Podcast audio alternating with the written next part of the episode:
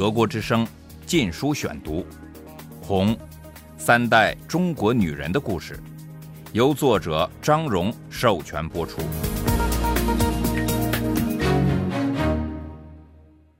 第十八章，特大喜讯，进京朝圣。一九六六年十月至十二月，第二节。火车连续行驶了两天一夜，列车员不断跑来对我们说，他们很羡慕我们就要见到毛主席了。北京站前是一幅巨大的标语：“欢迎你们，毛主席的客人。”这时虽然已是午夜，站前广场仍被照得如同白昼。探照灯在密密麻麻的人群中扫来扫去，大家都带着红袖章，说着相互不懂的方言，又笑又叫又吵。背景是北京站，它是一所巨大敦实的苏联式建筑，唯一的中国特色是两边钟楼上的仿古大屋顶。我半醒半睡，跌跌撞撞地走入探照灯下的人群里。一面对这栋由闪亮的大理石构造的宏大建筑物感到惊叹。我过去常见的是传统暗色的木柱和粗糙的砖墙。出站后，我回过头来，一股激动的情绪豁然涌起。我看到一幅巨大的毛泽东画像挂在建筑物的中心，下面是毛手书的三个金色大字：“北京站。”扩音器引导我们来到站前广场一角的接待站，就像其他中国城市一样，北京干部们被派来为串联的红卫兵安排食宿，住宿安排在大学、中学招待所里，甚至机关办公室也腾出来。在排了好几个小时的队后，我们被分配到清华大学，公共汽车载我们过去。到达后，通知我们在学校食堂吃饭。安顿数百万年轻人的工作是由周恩来亲自负责，他还得处理国家繁杂的日常工作。毛泽东是不耐烦管这些事的。要是当时没有周恩来或其他这样的人物来管理国家，中国经济及文化大革命都可能会垮掉。毛泽东很清楚周恩来的重要性。所以明令大家不准攻击周。我们六位姑娘都很严肃，来北京的唯一目的是见毛泽东。不幸的是，我们刚好错过了他第五次在天安门广场检阅红卫兵，怎么办呢？观光游览是不算革命的，所以我们把全部时间都花在清华校园里抄大字报上。毛泽东说：“旅行是串联。”目的是交流文化大革命经验，我们得把北京红卫兵的大字报抄下来带回成都。事实上，客观条件也使我们无法观光。大学远在郊区，离市中心有十里之遥，而每辆公共汽车都挤得满满的，门上吊着，顶上爬着，都是人。尽管如此，我们还得为不出去玩乐找革命的理由。校园的生活极不舒服，时至今日，我似乎仍能闻到当年我们的房间来自走廊那头厕所的臭味儿。由于下水道不通，洗脸槽流不下去的脏水和便池的屎尿都溢出来，淌满了瓷砖地。多亏厕所有个门槛，污水屎尿不致流到走廊上。学校管理机关陷于瘫痪，没人来修理。可是，农村来的学生还在使用这些厕所，因为他们已习惯于和粪便打交道。当他们拖泥带水走出厕所时，过道、房间便留下一串臭烘烘的污迹。一个星期过去了，毛泽东似乎没有再发动另一次检阅的迹象。下意识里，我们都急于摆脱这个肮脏的环境，于是决定先去上海。参观中国共产党一九二一年的诞生地，然后再赴湖南，瞻仰毛泽东的出生地。这都是革命圣地，不算游山玩水。没想到旅程艰难万分，火车老是大爆满。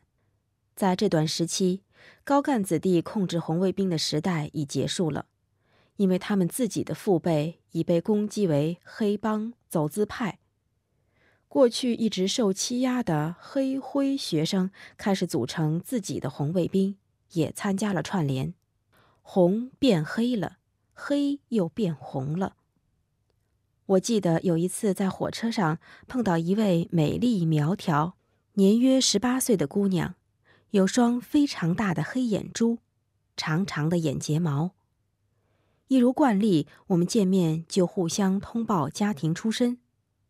当我听见这位可爱的女孩子毫无窘态地报出自己出身黑五类时，我简直惊呆了。她似乎完全确信我们这些红姑娘。会友好待她。当然，我们六个人原本就毫无斗气。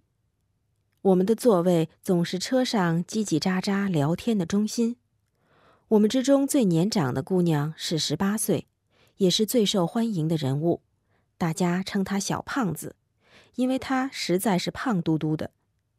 他笑得最多，最开心，具有一种深沉浑厚的歌剧般嗓音。他也爱唱歌，当然只唱毛主席语录歌和一些歌颂毛的歌曲。除此之外，所有的歌曲几乎都在十年文革中被禁止了。这是我自文化大革命开始以来最愉快的日子，但是我心里仍挂念着父亲，也时时感到旅途不适。火车上每一寸地都被占满了。行李架上、座位下都是人，厕所里也塞得满满的，根本无法挤进去。只有朝圣的虔诚信念支撑着我们。有一次，我急于小便，当时我靠窗坐着，被挤得紧贴着车壁。原为三个人的座位，现在挤了五个人。经过一番不可思议的拼搏，我终于到了厕所，但马上发现。根本不可能使用。就算坐在水箱盖上的男孩子愿意把他的脚从便桶盖子上抬起来一会儿，就算坐在他双脚之间的女孩子能被人抱起来让出便桶，我也不可能在众目睽睽下方便。他们不可能让出厕所到过道上去，因为那里也满是人。于是我又折腾一番，挤回到座位。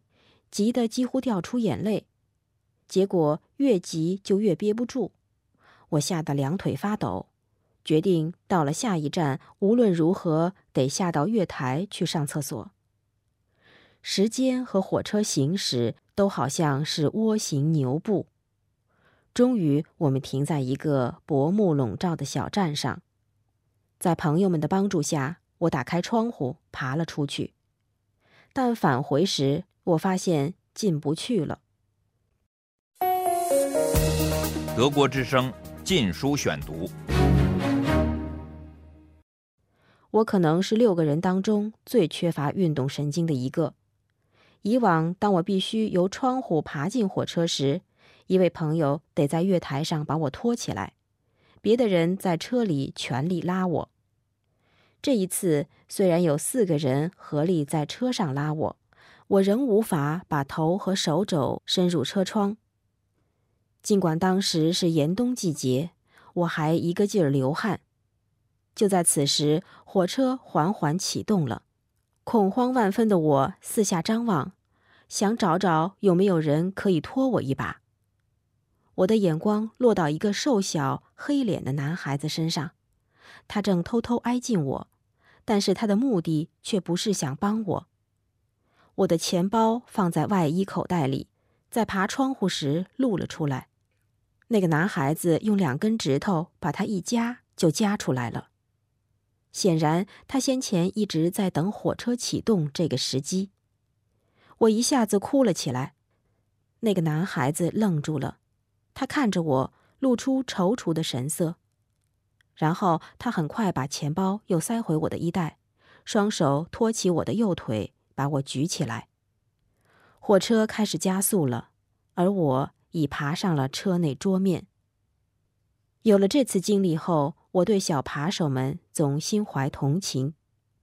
文革期间，当经济一团糟时，小偷到处都是。有一次，我全年的粮票被扒光。即使如此，每当我看到警察或别的人打小偷时，我就觉得难过。原因大概是那个冬季月台上的男孩子，比伪善的社会栋梁们表现了更多的人性。我们一共旅行了两千多里，我从来没有这么疲惫不堪过。我们去了韶山，参观了毛泽东的老宅，修得像座博物馆。使我十分惊奇的是，毛家住宅看上去很宽大。一点儿也不像我想象中的受剥削的贫苦农家。一幅巨大的毛泽东母亲照片下有一行注脚，说他很仁慈，因为毛家富有，他经常把粮食分给贫苦农民。这样说来，我们伟大领袖的父母原来竟是富农，但富农是阶级敌人呀。为何伟大领袖的富农父母是英雄，而其他富农是仇恨的对象？一连串闪现的问题把我吓坏了，我不敢往下想。当我们于十一月中旬回到北京时，这里已是冰天雪地了。接待站已不再设在车站，站外面积太小，不足以容纳四面八方涌来、日益增加的年轻人。一辆卡车把我们载到一个公园，整整一个晚上，我们站在霜地上不断跺脚，排队等待分配住宿。地上全是冰霜，坐也不能坐。我又累又倦，站着站着就打起盹儿来。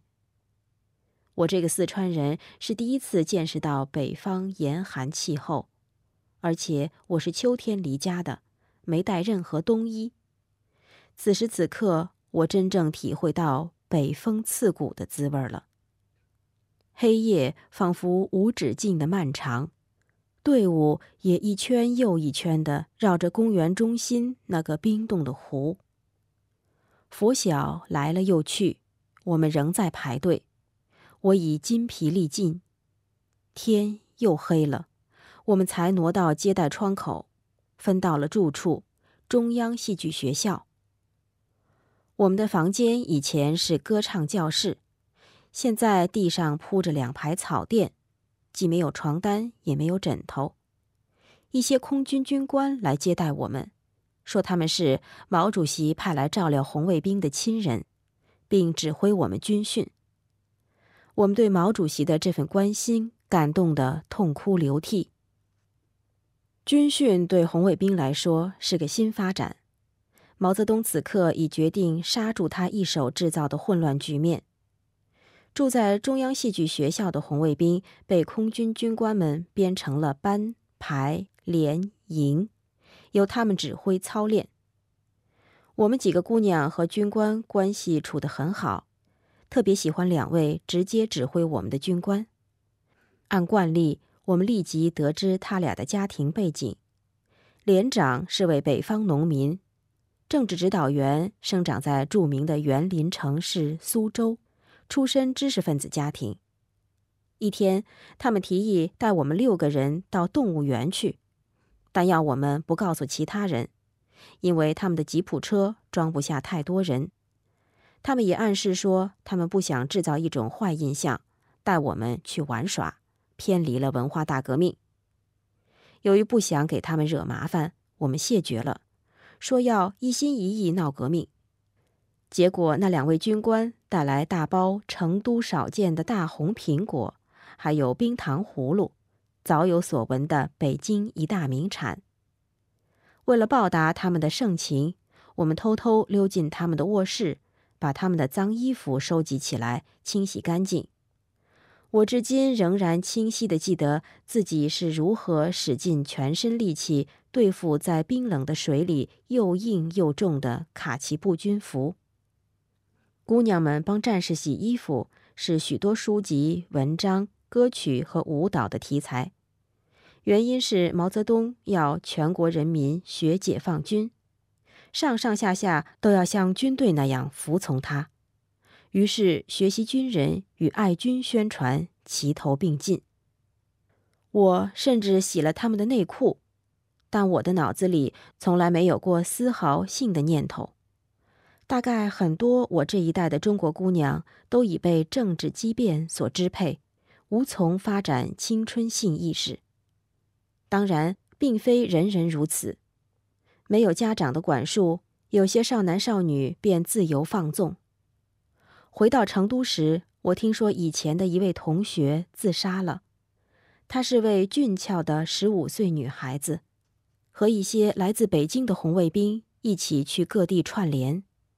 她和同伴在途中发生了性关系，回家后发现怀了孕。